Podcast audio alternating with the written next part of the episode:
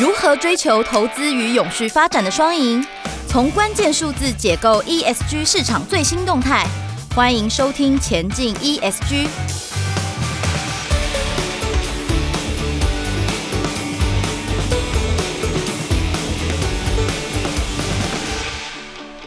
各位听众朋友，大家好，我是主持人佳云。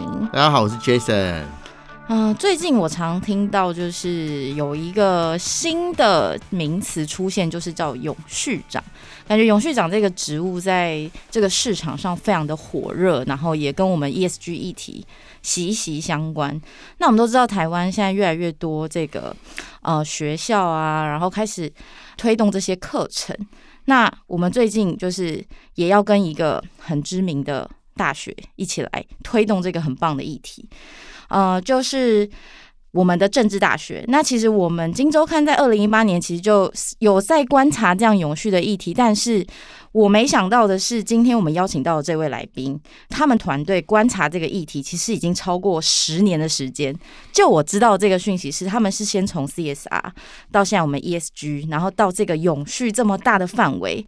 那像我刚一开始提到的这个永续长的这个名词呢，其实都是这个团队长期的合作伙伴，听起来是真的很厉害。不知道 Jason 这边是不是有什么要再帮我们补充的部分？这个待会我们介绍这。位名师呢，就是政大政治大学商学院信义书院的执行长别连地老师。别老师呢，我们在台湾呢，我们以前在跑新闻的时候呢，都尊称他为台湾的这个行销名师。然后我们有消费者行为任何有疑问的话，都会问别老师。那今天呢，他是以信义书院执行长的身份。来这个上我们这个节目，那是不是请老师讲一下？哎，为什么你从这个呃消费者行为的研究专家，哎，现在来主导这个 ESG 的这个事宜，特别是训练事宜，是不是可以请老师跟我们分享一下你中间一路过来？刚刚佳云说过十年，十年过来的心路历程。好，各位听众大家好，Jason 好，佳云好，那我是正大商学院信义书院的执行长别连地。呃，刚刚听完 Jason 介绍，我都感觉好像我不务正业哈，从消费者行为行销又跨到了一个呃永续啊 ESG 的领域。那呃，其实信义书院执行长这个位置对我来说，就是学校的一个行政兼职。好，那我自己专业领域当然还是在消费者行为这个领域。好，就我自己的研究跟教学领域。可是呢，因为信义书院执行长的这个位置，事实上这十年也让我多吸收了很多相关的资讯知识。那我们也在学校要开相呃，一直已经开了十年相关的课程。哈，那我自己也负责一些相关的课程，有点像反正现在流行斜杠嘛，哈，所以老师也要斜杠啊，所以我也开始斜杠进入这个领域。是对。那老师可不可以跟我们讲一下，就是说信义书院好像要。这个目前要推展一个课程，特别为了 ESG 量身打造的，是不是可以请老师先跟我们讲解一下这个课程的特性跟为什么要做这个事情？好，好，这个呃课程应该呃我可以这样解释啊，我们信义书院一直有开很多的呃校内外的培训课程，好，校内当然是培育我们自己的学生，嗯、那我们也一直有对外。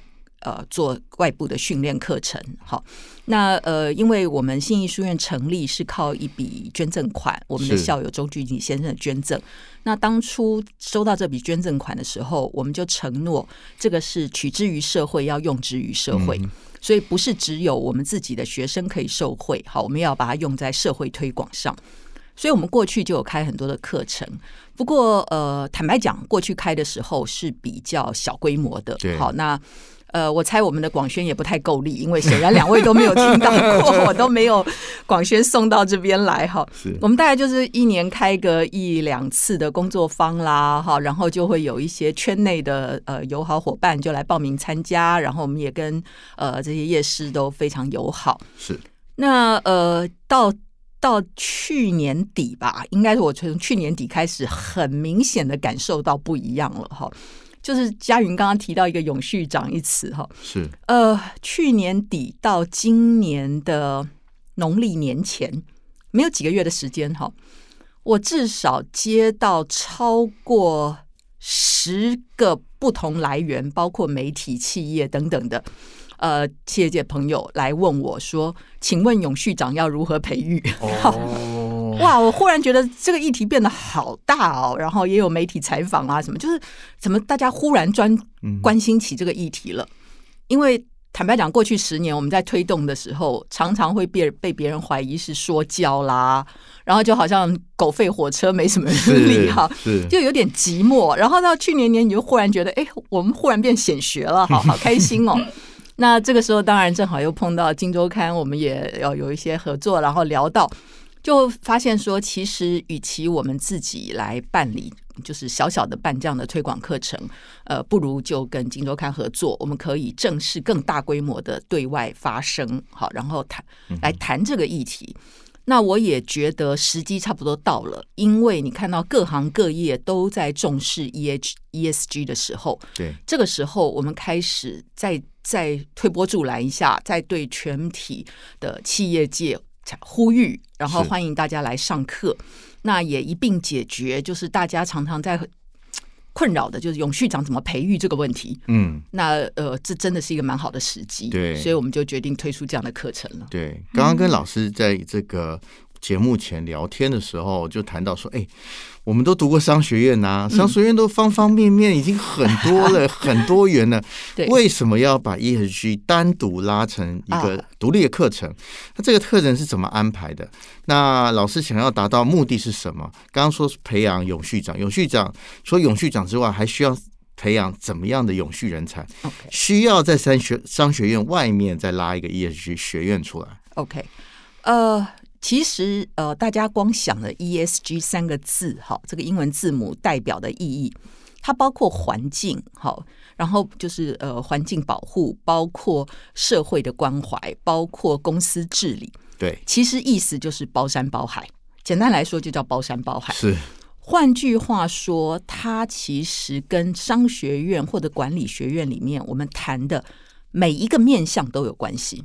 好，就是像譬如我自己的行销这个领域好了，我们也谈呃责任行销，嗯行销道德，好，这也一样是有关的。那生产更不用说，大家在谈的减碳，很多都跟生产有关，就是每一个环节它都跟 ESG 有关。那过去更早以前，我们的做法可能就是，呃，我指的是在学校哈，我们的做法是，呃，正大商学院的学生，不管是从大学部一直到博士班，好，甚至 EMBA 班啦等等，我们都有对应的必修课。哦，就是那一个 program 它有它特定的必修课，嗯，那必修课通我们的一般的呃最常用的课名是企业社会责任与伦理。嗯，好，也就是刚刚佳云一开始提到，我们很早的时候，我们是用呃 CSR 这个词，好，企业社会责任。那呃，我们特别加上伦理，就是因为企业伦理是一切的核心精神，它是一个哲学，它是你的企业文化，也是每个人心中道德的一把尺。嗯，那我们认为，在学校教学的时候，你从基本打底教起，就是让年轻人先了解他未来的决策每一个。都牵涉到他心里面那一把尺的衡量。嗯哼，那他做决策的时候，我们希望训练我们的学生们，他将来在进到企业界做决策的时候，他会想得深一点，想得广一点，想得远一点。对，好，我们不是教四维八德，因为我们不说教，可是我们就是提醒他怎么样去方方面面评估每一个决策的影响。对，那呃，从这样的角度切入以后。慢慢，我们在学校也开了很多的选修课，好，就是像说，呃，我们很早就有呃公司治理相关的课，对，我们也有责任投资，哈，最近很夯的课，我们也开了很久了，就是每一个功能领域对应的课，我们都努力的想要把它开出来，好，就是有选修课。那呃，说实在话，对企业界开课。就比较不能像我们在学校这样子做啊！啊，学校我们一个大学生进来，我们有四年的时间可以慢慢教育，好，然后谈一些基本功。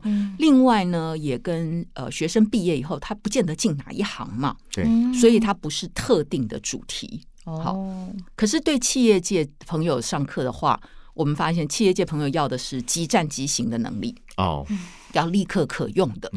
那呃，所以这时候我们特别去组不一样的课程，但基本核心概念都是一样的。嗯、可是素材上面，我们会希望企业界朋友所学到的是更切实物，也就是他一边听，当然我们不会说，因为我们今天不是对产业开专班，好，所以我们不会特别讲说什么半导体业上的课，好，或者是金融业上的课，不是这样子，嗯，而是说我们就用很多实物的例子。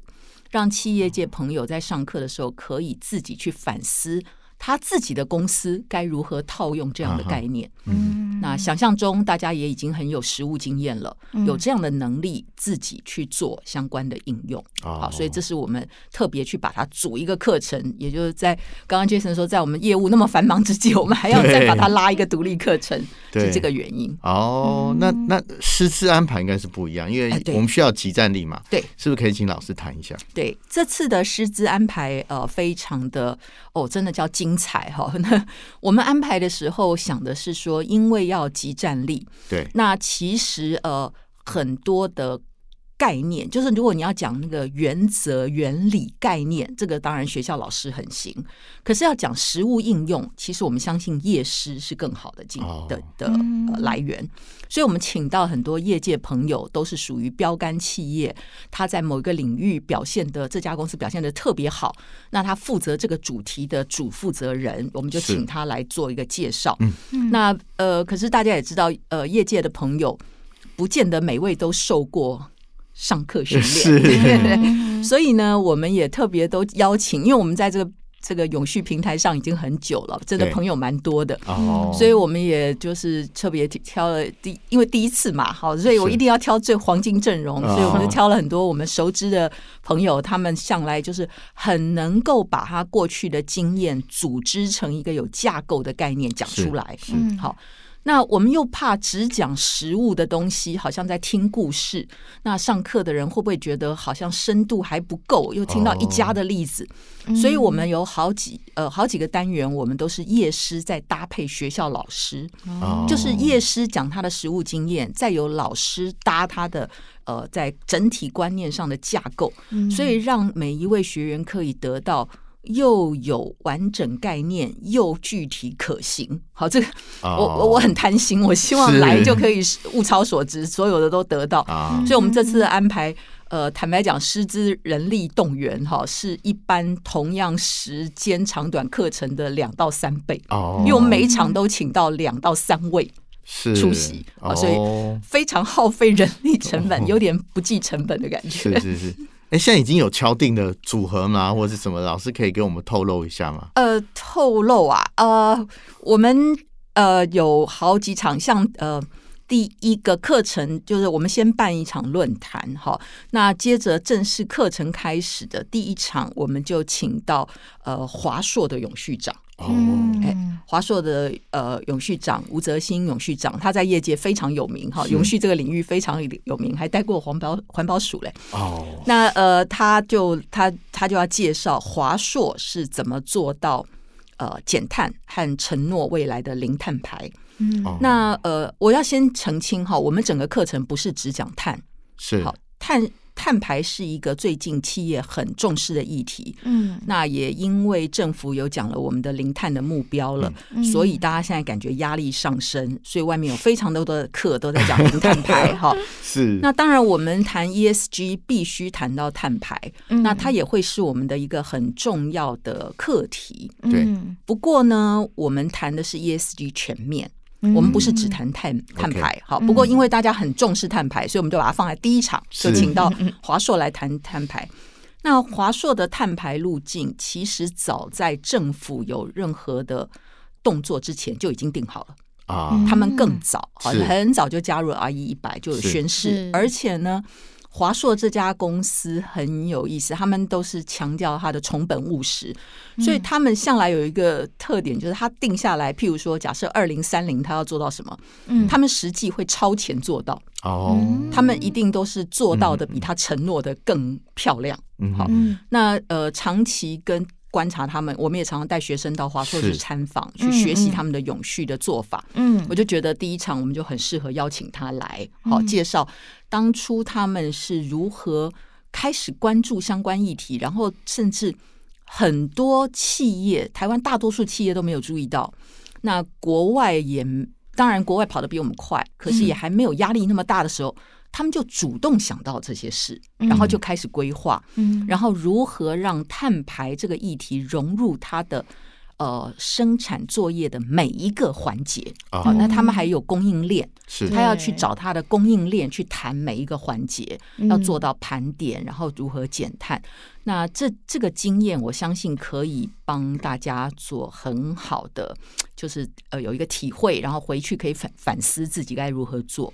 嗯，那我会搭配吴泽新永续长，就因为开场第一场嘛，那我会搭配呃。吴吴永续长一起来做一个讨论跟座谈，嗯，哦，好期待哦！第一场就是这样子，那后面每一场我们还有好多好多的主题。那是哪时候啊？然后课程的时间大概是多长？呃，我们排在六月，好，两个周，周五、周六，所以总共是四天的课程，其实很扎实。然后要动用到一个上半天，一个周末，好，都是全天。从早到傍晚，哇！感觉听完应该就是迈向永续长的第一步了吧？哎，对啊，是吗？是这样，有有这个味道。其实我们这次的目标就是第一个，希望能够吸引的是呃，想往这个方向迈进的中小企业主。哦，好，因为呃，我们的观察在信义书院，我们长期的观察是，大企业其实很早就注意到相关议题，嗯，然后陆续都在准备了。对，那中小企业，好，其实我有讲中小也太客气，应该说中大型也包括在内哈，是很多是嗯。就是知道，可是不见得很起而行。好，那还有一些更小的企业主是到最近开始觉得压力大，可是不知道如何进行。那我们相信永续 ESG 这个议题，其实是老板第一个先要转脑，也就是说，老板的观念要先建立，然后他有决心推动，全公司才可能照着做。是。好，否则每天光注意什么下一个 Q 能不能够获利，能不能够对股东交代，就没有心思去想这些事了。没错，所以老板或者执行长是最重要的角色，所以我们这是第一个锁定的目标。是那永续长则是说，呃，如果有些公司他已经选定了一些人才，想要培养成永续长，嗯，真的就很适合来上这个课。好，那呃，我们通常建议永续长。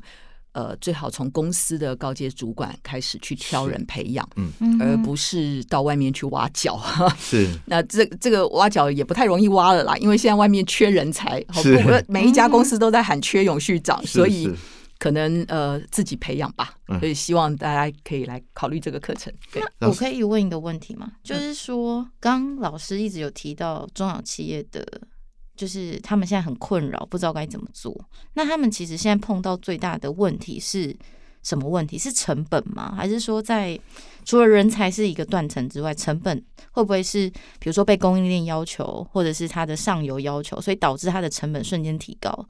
这类的观察是不是老师可以再帮我们多分享一下？OK，呃，好，我先从佳云提到成本来谈哈，在。呃，迈向永续，好，特别是在环境面，就是如果你要降低碳碳碳排，降低呃污染排放，空气、哈水，还有包括譬如要减少使用一些争议矿产等等很多议题哈，看起来可能会增加某些成本，嗯，好，那多半短期成本也会增加啦，这是没有错的，好，那呃，因为跟没做比嘛，你做某些事，当然就要增加成本，嗯，可是。一般经过盘点的话，其实长期而言，它不见得是成本的增加。哦，oh. 因为很多地方是呃减费、减塑、减缩、减什么、减什么，嗯、所以可能会更有效益。嗯、那像大家所熟知的台积电的一滴水可以用十十八、十七、十八次这件事，某种程度你就会知道，最后那个投资是会有回报的。嗯，可是初期可能呃，对很多的企业主来说，最困扰的就是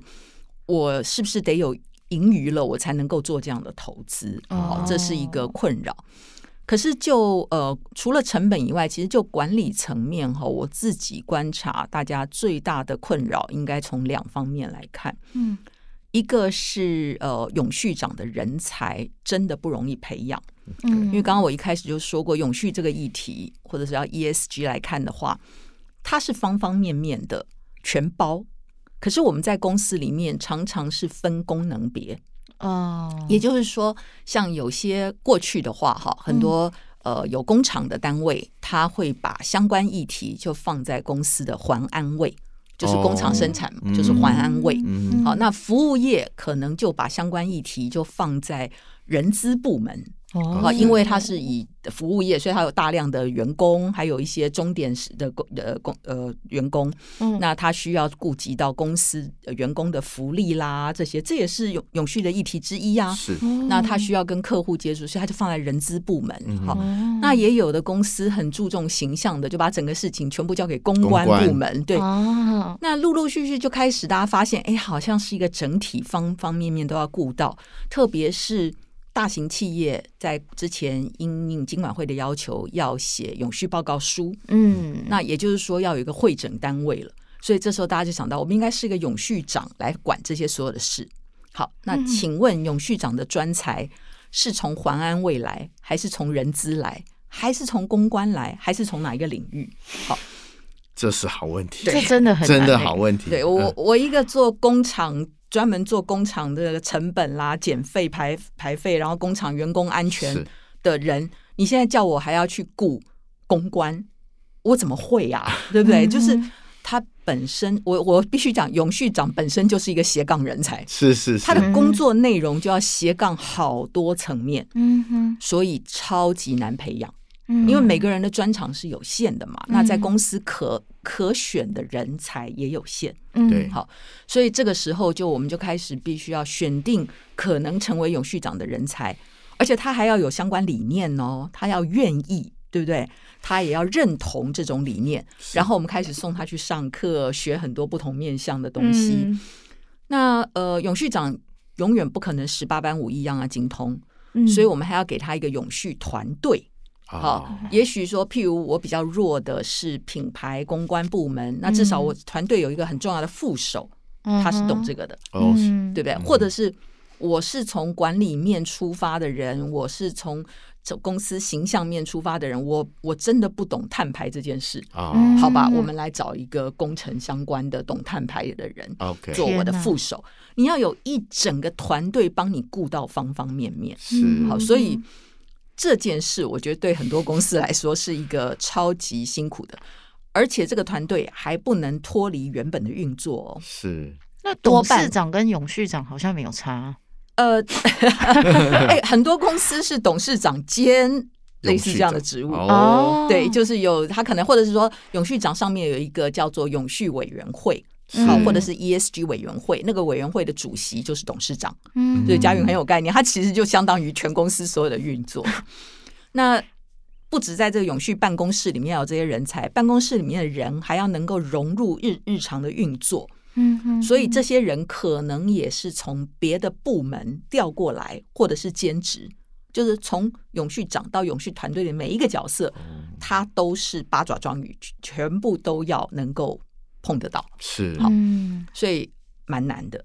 对，那这是才第一点人才问题嘞。第二点很困难，我听到大家觉得做起来推动的时候最辛苦的就是，因为这件事涉及公司营运的每一个环节。对，所以当你要转股，一个公司要转股的时候，事实上是每一个部门都要动起来。嗯嗯，所以内部的沟通要教育到全公司的人都有相关的观念，他们才会愿意配合。对，不然他只要不做事，消极抵抗，你就已经很难推动了嘛，对不对？消极抵抗，那因为这违反他可能会跟他原本日常的运作会需要改变，对，哦，他习惯的做法得调整。嗯，这是为什么我们会说领头羊其实就是董总、执行长是这些角色。那他有决心，然后内部不断的推动。去请大家改变，没错，好，所以那个观念是另外一个我们在管理面上看到最大的挑战。哦，是，这其实也牵涉到 ESG 最后面的 G 嘛，哈，对，公司治理怎么把永续的概念放到董事会管理里面去？老实讲，这个也是台湾企业未来很大的挑战。不知道老师在这边对台湾企业有什么建议，或是有什么观察？呃，哇，这个问题好大哦，因为台湾企业有很多种类型，哈。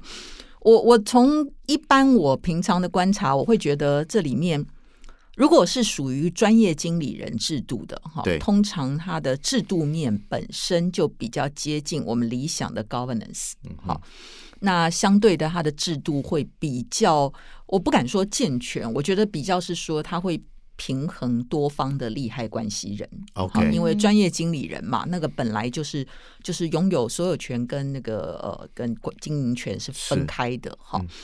不过，台湾大多数的企业不太是专业经理人，对，即使连股票上市公司很多还是算家族企业，所有权跟经营权在同一个人身上。对，那呃，我也不见得是坏事，好，因为我们自己呃，在在正大商学院，特别在企管系里面，我们其实还有另外一大群老师是专门在研究家族企业，是有关家族企业的传承、家族企业的优缺点等等，它其实也有家族企业有它的优点在，嗯。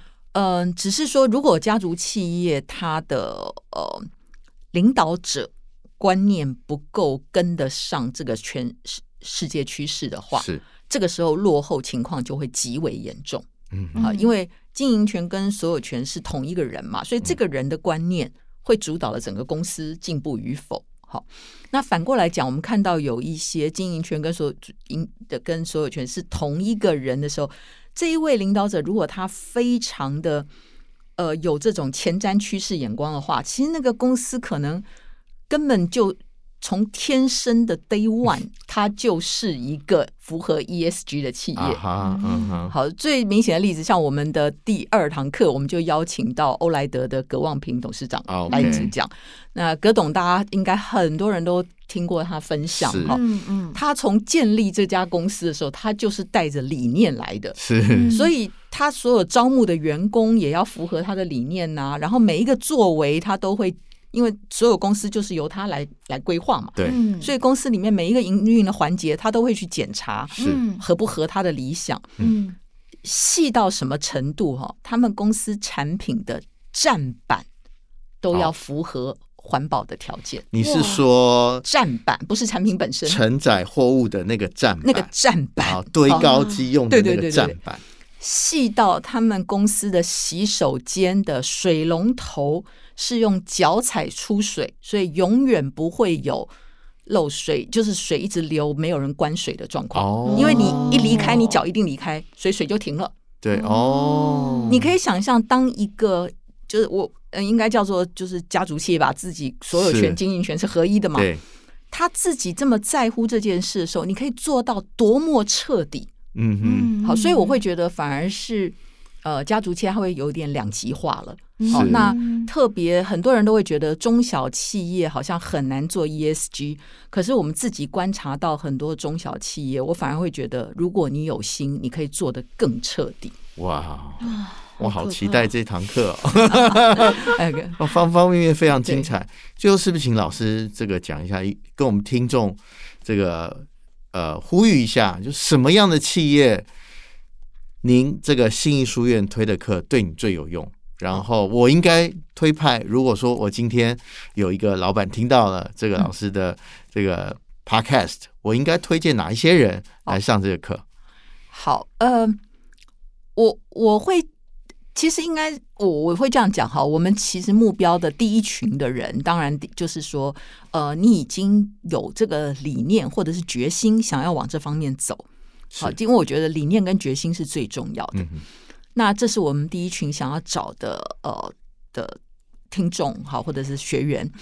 那呃再来的话，就是假设你在供应链上已经遭受到莫名的压力了，好，或者隐隐约约已经感觉到不动不行了，是好，就算是被迫非动不可吧，那也要动作快了，可以赶快起而行，赶快追上这个潮流。好，那至于是谁来听？